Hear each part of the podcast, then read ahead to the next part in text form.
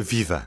Este é o Sobre Carris, hoje de volta com novidades sobre aquilo que é a política europeia para a ferrovia. Parece que a Comissão percebeu que há fatores que tornam menos competitivo o meio de transporte ferroviário face à aviação e está disponível para corrigir algumas destas dificuldades, especialmente no que toca a ligações transfronteiriças. Já vamos ficar a perceber de onde é que surgiram estas ideias. Também neste Sobre Carris, a linha do Douro, mais perto de Barca d'Alva, ou são só palavras, e passamos uma camada de óleo na via. Hoje, como sempre, Carlos Cipriano e Diogo Ferreira Nunes. Eu sou o Ruben Martins. Sejam bem-vindos. Bem, há alguns dias que já não falávamos, aliás, desde o ano passado, portanto, um bom ano para os nossos ouvintes. É que é sempre um pouco estranho quando já estamos quase no final do mês de janeiro e estamos a desejar um bom ano às pessoas, mas é a primeira vez que, que, que falamos neste novo ano. Uh, nos últimos dias publicámos também duas reportagens no Dinheiro Vivo a propósito da linha da, da Baixa e da linha do Oeste, que têm dois destinos muito diferentes neste Ferrovia 2020. Um deles, o projeto já está, já está concluído, uh, já foram devolvidos os comboios ao troço entre a Covilhã e a Guarda. E na linha do Oeste as obras acumulam atrasos e sabe lá quem estará a linha pronta em 2023 ou não. Logo veremos. Mas neste sobre Carris, uh, queria começar pelas ligações transfronteiriças. Isto porque Bruxelas acordou depois de uma reportagem que correu a Europa, uma reportagem internacional, da qual tu também participaste, Carlos Cipriano. Estas reportagens foram feitas pelo Investigate Europe. Que reportagens é que foram estas que obrigaram a Comissão Europeia a responder àquilo que, que foi denunciado? o consórcio publicou várias versões de uma reportagem que tinha um tronco comum, que era sobre o grande descarrilamento europeu, onde se tentou, digamos, calculizar a situação da ferrovia ao nível da Europa uh, e porque é que uh, não havia uma verdadeira integração europeia do, do, do caminho de ferro. Um, ehm, foram, apontadas vários, foram apontados vários culpados, ehm, eh, nomeadamente o interesse de alguns países eh, que tinham medidas mais protecionistas. Eh, foi também apontado a inexistência de um sistema de bilhética integrado que já aconteceu há, há várias décadas e que deixou de existir entre os vários operadores ferroviários da Europa, a ausência de investimento e, e sobretudo, a ausência de ou a grande quebra nas ligações transfronteiriças. A Comissão Europeia claramente na sequência da reportagem, veio fazer um conjunto de propostas que lhes vem dar resposta a, a, estes, a estes, problemas. Propostas terão que ser aprovadas pelo Conselho e pelo Parlamento Europeu, mas que me parecem para já bastante positivas. Basicamente, muito resumidamente, o que é que, o que, é que Bruxelas propõe? Propõe ao nível fiscal uma coisa muito interessante que seria a eliminação do IVA nas viagens internacionais. Ao mesmo tempo que pondera acrescentar mais um imposto ao combustível dos aviões para que haja um maior equilíbrio na competitividade entre os dois modos, aéreo e ferroviário. Para além de uh, eliminar o IVA na, nas ligações transfronteiriças, uh, propõe o tal sistema de bilhética integrado uh, para toda a Europa, para que nós, em qualquer ponto, possamos comprar uma viagem de comboio de qualquer origem para qualquer destino, coisa que hoje não acontece. Portanto, não é possível comprar uh, atualmente com facilidade uh, bilhetes entre vários países e para vários operadores, o que é uma coisa muito curiosa, porque eu recordo-me que há 30 anos, nos anos 80, era muito mais, era, era fácil comprar uh, bilhetes internacionais de comboio. Eu próprio recordo que cheguei a comprar bilhetes de Lisboa para Amsterdão, de Veneza para Istambul, de Paris para Varsóvia, sem qualquer problema, e eram bilhetes feitos à mão, em papel químico, atravessavam-se vários países e não havia nenhum problema. E hoje, com poderosos sistemas de informação, e não é possível comprar bilhetes integrados de comboio, sendo que na aviação, até em casa, na internet, nós podemos comprar em qualquer companhia aérea vários bilhetes com várias uh, eh, origens e destinos. E, portanto, é uma boa resposta por parte da Comissão que venha propor um sistema de bilhética integrado, porque assim é tão óbvio, tão óbvio, que não se compreende porque é que isso não foi feito antes.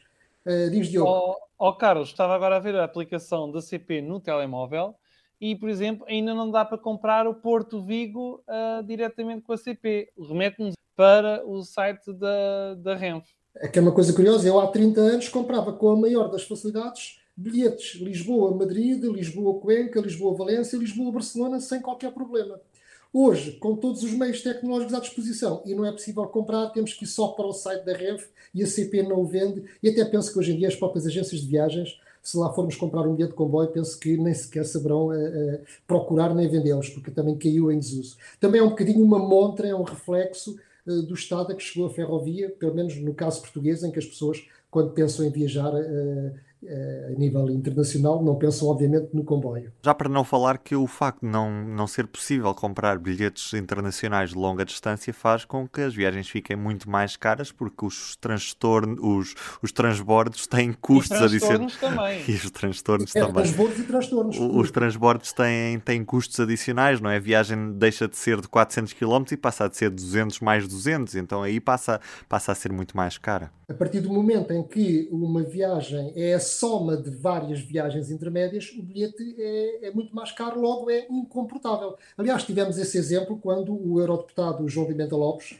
eh, comprou bilhetes de comboio de Lisboa para Estrasburgo e ficou num preço que penso que seja próximo dos 400 euros, se bem me recordo, sim, sim, sim. Eh, claramente superior ao de um bilhete de avião. E porquê? Porque era a soma de vários trajetos e, portanto, eh, tudo isso tem que ser repensado se queremos um caminho de ferro integrado ao nível europeu.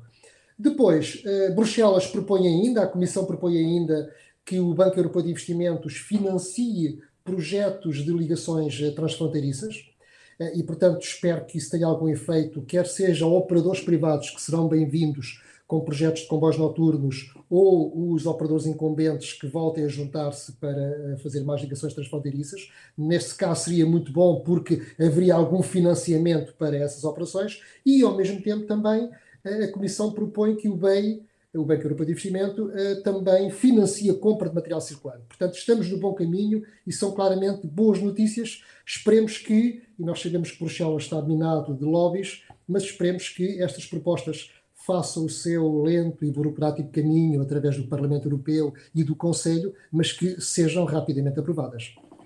E chegamos a um ponto em que não só é impossível comprar bilhetes internacionais, nem sequer por plataformas como a Omio, como nem sequer há um portal único em que possamos ver os horários.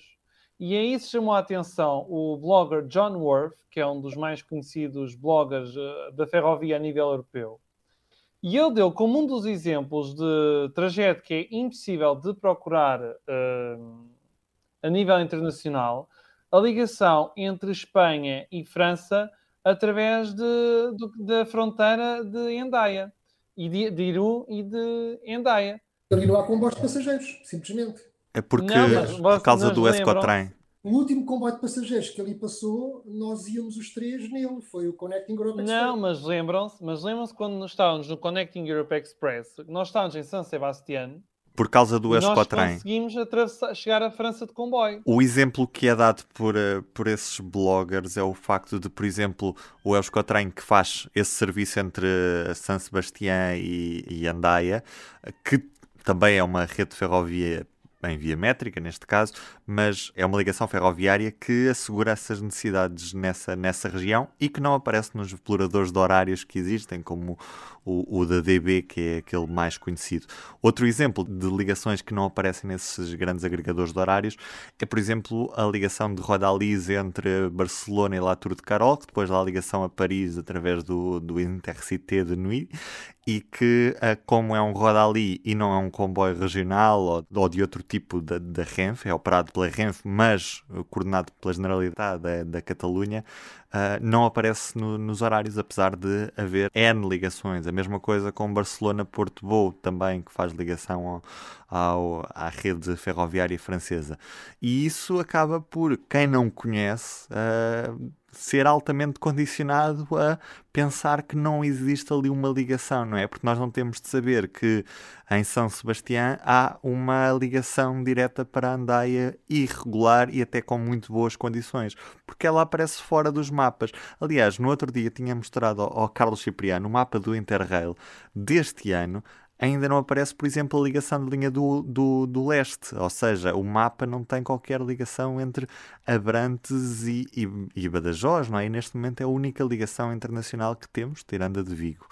E depois a mesma coisa também com a reabertura da linha da Beira Baixa, que também não aparece nesse mapa, que é o, o principal mapa utilizado por quem está a fazer interrails pela Europa. Outro dos temas que trazemos hoje é o facto de parece que há um compromisso do governo para trazer a barca d'alva comboios, mas afinal o compromisso não é assim tão sério. Diogo Ferreira Nunes, o que é que se passou afinal? Foi no, em meados de dezembro, no, em meados do mês passado, que celebraram os 20 anos da declaração do Douro como património pela Unesco. E houve uma cerimónia da régua com a Ministra da Coesão Territorial, uh, Ana Brunhosa, em que, ao fim de mais de uma hora, com conversas dos autarcas, deputados e afins, a Ministra teve de sair lá a dizer que realmente há um grande compromisso para que o comboio regresse à Barca d'Alva, repondo a ligação entre o Pocinho e Barca d'Alva. Só que uh, esse compromisso uh, está, uh, como que dizer, está a ser anunciado antes das conclusões do grupo de trabalho que foi constituído no ano passado, que supostamente dura mais de um ano, para definir em que condições é que pode reabrir este troço da linha do Douro. Só que o, o Carlos tem uma história um pouco diferente porque falou com o autarca de, da Régua. Pois, quer dizer, a declaração da, da, da ministra Ana Brunhosa uh, vale o que vale, uh, porque até agora nem sequer tivemos o ministro das Infraestruturas uh, comprometer-se de uma forma clara com aquela reabertura, apesar de a Assembleia da República, por unanimidade, ter aprovado uma resolução para a reabertura da, da linha do Douro.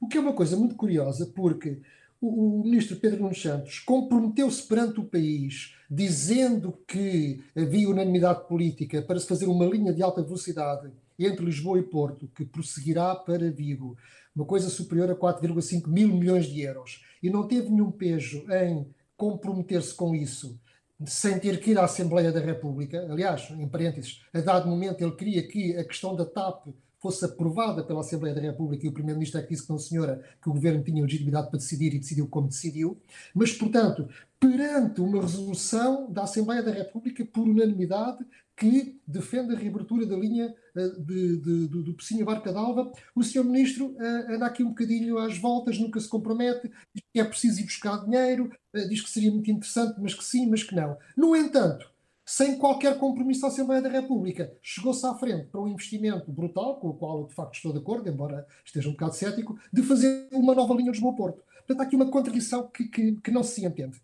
Uh, por outro lado, também é verdade que, como se costuma dizer, quando não se quer avançar com um projeto, criam-se grupos de trabalho para ir empatando. E parece ser o caso, porque foi criado o tal grupo de trabalho uh, para estudar a reabertura da, da linha do Douro, é liderado pela CCDR Norte, um, participa a Comissão Intermunicipal do Douro e a IP.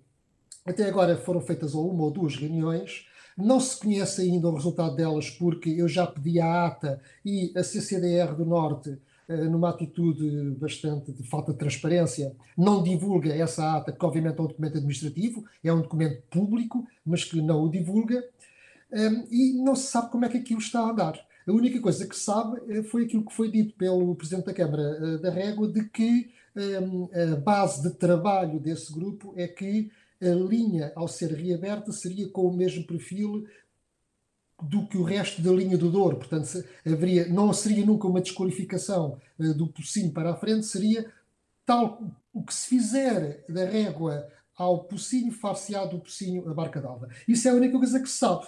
Mas, mas está, mais uma vez, ainda não há um compromisso assumido que aquilo avance. Apesar de estarmos a falar de um investimento de, que é calculado em 50 milhões de euros e que não se entende porque é que uh, o Ministro das Infraestruturas não uh, se compromete com isso. Aliás, em linha com estas hesitações do Ministro, temos também a própria IP, que nas fichas de projeto do FNI 2030 também não se compromete com esta reabertura. Fala lá, foram arranjar uma frase muito interessante quando não, não querem comprometer-se, que dizem estudos de viabilidade e pertinência. E, portanto, o, o Pocinho Barca d'Alva é mais um dos estudos de viabilidade e pertinência. E, portanto, apesar de muita gente estar convencida pelo ruído que existe de que se pode vir a reabrir a linha do Douro, provavelmente isto nem sequer vai entrar no PNI 2030. Eu receio que tal aconteça. Só acrescentar que, em relação ao troço, a um troço da linha do Douro, que é marca na vezes régua, haver obras no terreno, mas a IP continua a dizer que vai, irá haver eletrificação e que estará concluída no final de 2023. Agora, pelo menos segundo o diretório da rede. Agora, resta saber se isto vai ter alguma adesão à realidade ou não. Obviamente não vai estar. Não, não vai estar concluído em 2023, não, como é óbvio, porque agora o que não se compreende é porque é que em 2018, na altura era o Ministro das Infraestruturas eh, Pedro Marques, assessorado por um conjunto de técnicos da IP, que no Twitter já dizia que já estamos a trabalhar na eletrificação do Marco de Canaveses Régua. Uh, claramente, uh, numa mentira, porque não, não estava a trabalhar em eletrificação coisa nenhuma, não é? E a verdade é que, ora, 18, 4 anos depois, ainda também não se conhece nenhum projeto, nenhum concurso público, nenhum lançamento para modernizar ou eletrificar o marco, o marco régua. Quanto mais ir da régua ao Pocinho, quanto mais ir do Pocinho à Barca d'Alva. Portanto, está tudo tão atrasado que eu tenho as maiores dúvidas de um real interesse por parte da IP ou até do governo em que se modernize realmente a linha do Douro. Eu acho extremamente preocupante porque o Ferrovia 2020 Uh, prometia este investimento e este é um dos últimos a ser concretizado. Ficou mesmo para o fim da, li da lista a par da linha do Oeste. Com um cenário relativamente diferente, um dos investimentos que vai para o terreno, para os carris, é a renovação integral de troço entre Oliveira de Azemães e Cernada do Voga, na linha do Voga. Este troço estava encerrado há, há já bastantes anos, 2013 foi o último está ano. Está e continua. Está Sim, e continua. estava e continua. Foi o último ano em que circularam comboios naquele, naquele troço. Passageiros. Uh, sim, passageiros, claro, porque neste momento o, o, Carlos chegou a fazer inclusive uma reportagem sobre a linha com o comboio mais lento do país, em que o comboio andava a 10 km hora para ir a, às oficinas de, de E mesmo assim tem acidentes. E mesmo assim tem acidentes e continua a acumular descarrilamentos. Diogo, é expectável que depois do final desta renovação de via os comboios possam voltar aos carris e a linha seja reaberta na totalidade ou não é isso que está em causa neste momento? É assim, se a IP anuncia que vai investir 5 milhões só nas obras e mais algum dinheiro no material, acho que é expectável pelo menos repor-se o serviço de passageiros. Agora, resta saber com que velocidade, porque o que estamos aqui a falar é de uma mera reposição das condições anteriores a novembro de 2013, em que aquilo estava completamente destruído. Portanto, não vamos aqui deixar as pessoas na expectativa que agora o comboio vai circular aqui a 50, 60 km por hora, essa velocidade louca para bitola métrica. Ah, e há algo por menor aqui neste concurso, que foi publicado na semana passada em Diário da República, é que o fator mais valorizado será o preço e não tanto a valia técnica da proposta, o que também dá a entender de, da ambição para aquele troço. Claramente é para pôr os comboios a andar muitíssimo depressa pelo voga afora ou voga adentro, conforme o, o sentido. Em qualquer dos casos, esta renovação integral de via servirá depois também para a fase posterior da, já do, do PNI 2030, em que a linha teoricamente será eletrificada de ponta a ponta e terá um futuro um pouco mais brilhante, Carlos. Veremos, eu tenho uma posição um bocadinho ambivalente em relação a esta questão. Ou seja, por um lado, eu saúdo estes investimentos que dão uma nova vida à linha do Voga, tendo em conta que em 2011 a linha do Voga esteve para fechar na sua totalidade eh, na altura da Troika, portanto estava um, nos planos do governo fechar integralmente a linha do Voga, acabou-se, portanto na altura só de facto uh, uh, as populações, os autarcas é que se mexeram enquanto estava essa medida e manteve-se a linha naquele estado de semicoma.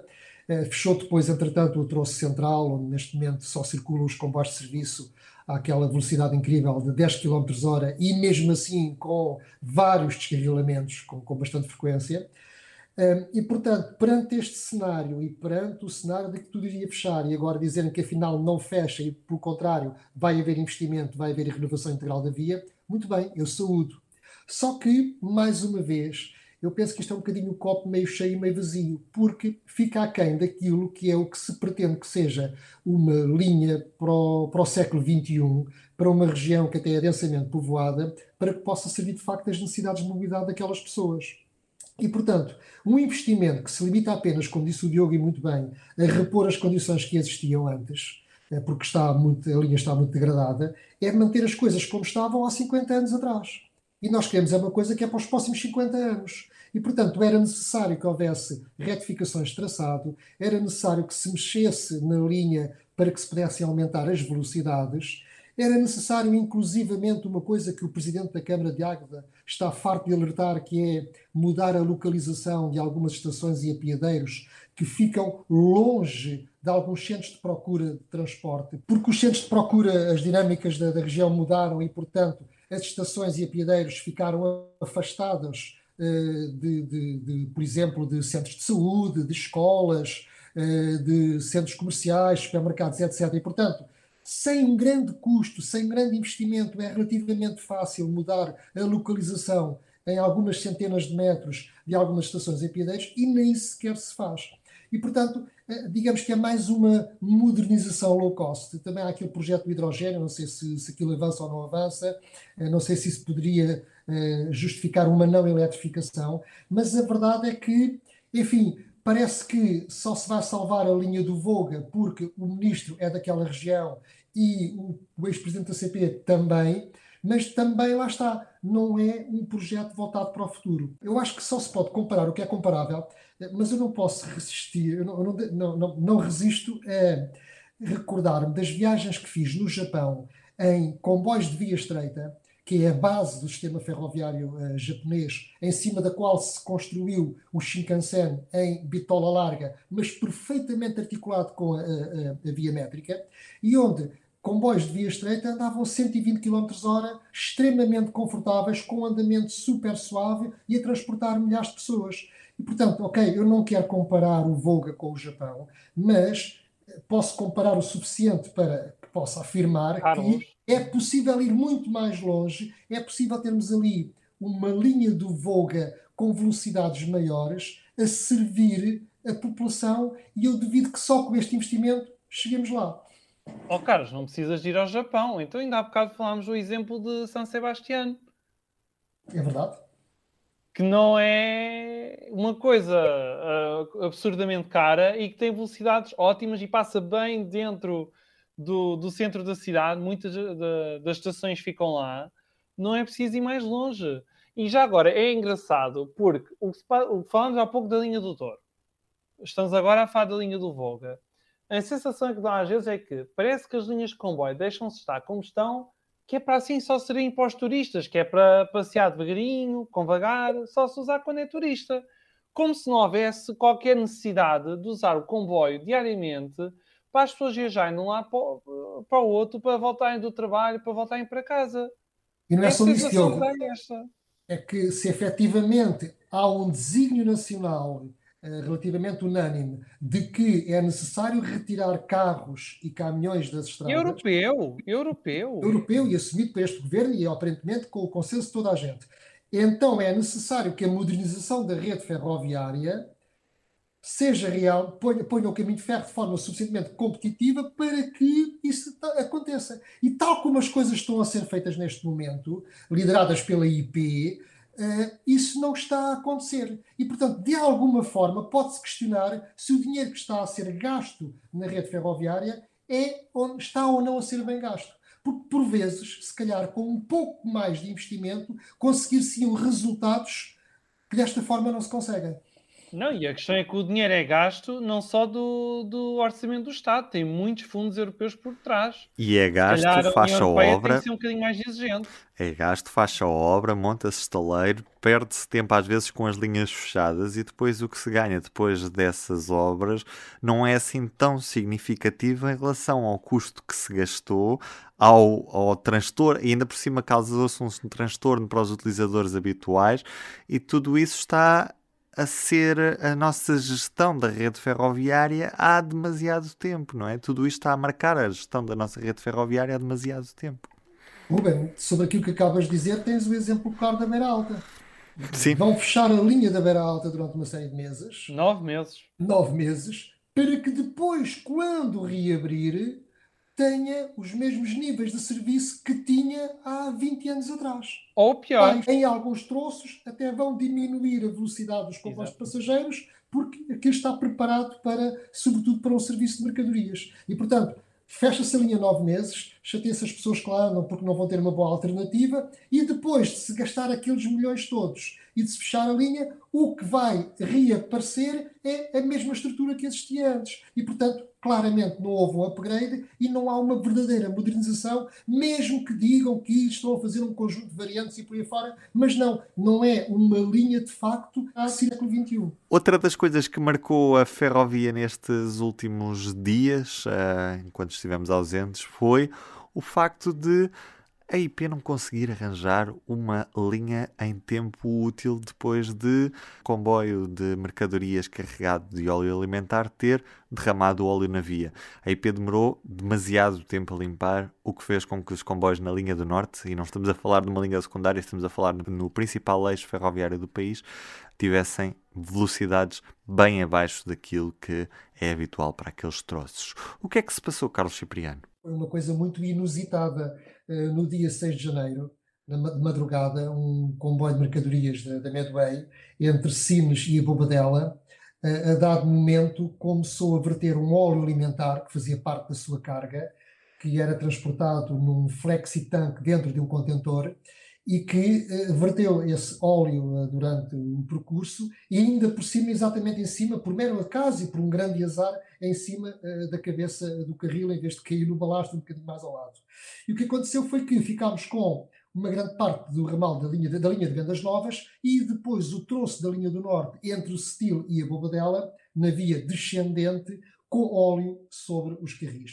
E como toda a gente sabe, óleo dos carris é terrível em termos de, de, de aderência para quando para, para, a condução dos comboios e, portanto, as frenagens não são facilmente controláveis, o comboio escorrega, desliza, houve, apesar de se ter obviamente imposto logo uma limitação de velocidade de 60 km hora, houve alguns comboios que tiveram dificuldade em parar nas estações uh, com a composição à conta com a plataforma, houve um ou dois até que teve que, que, recuar, mas sobretudo o que aconteceu foi que num troço que até está preparado para velocidades acima dos 160 km hora, os comboios andarem tão devagar e atrás uns dos outros e portanto causou uma grande complicação, uma grande confusão, muita perturbação um, na, na, via descendente, logo nas chegadas a Lisboa, tanto dos suburbanos como dos regionais, como do longo curso. Entretanto, a, a IP uh, eh, fez sair, uh, umas horas mais tarde, do entroncamento, uma dresina com um produto para tentar uh,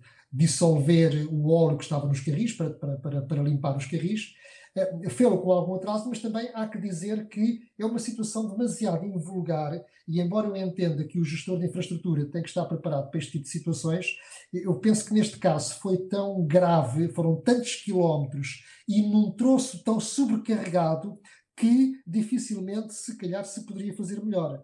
Porque foi necessário adaptar a Dresino, foi necessário comprar o produto, não se estava preparado para que fossem tantos quilómetros de carril com aquele óleo e o produto acabou-se e teve que esperar pelo dia seguinte para se comprar mais uh, solvente e, portanto, de facto as coisas não correram muito bem e uh, tardou-se uh, mais de 24 horas para se resolver o assunto de forma definitiva. Eu só, só tenho a dizer algo do género, talvez no futuro possa haver tecnologia que ajude a detectar estes problemas mais cedo. Hoje em dia há sensores para tudo e mais alguma coisa, porque é que não há de haver uh, algo para detectar eh, óleo no, nos carris eh, de forma mais rápida, porque senão depois é que depois o problema é a pessoa está no comboio, vê o atraso e quem é que aponta logo a culpa? A culpa é da CP, a culpa é da CP, a culpa é da CP, quando depois não é, porque as pessoas associam sempre comboio, CP, e depois, não, depois muita gente desconhece que há IP, Aliás, neste caso, entidades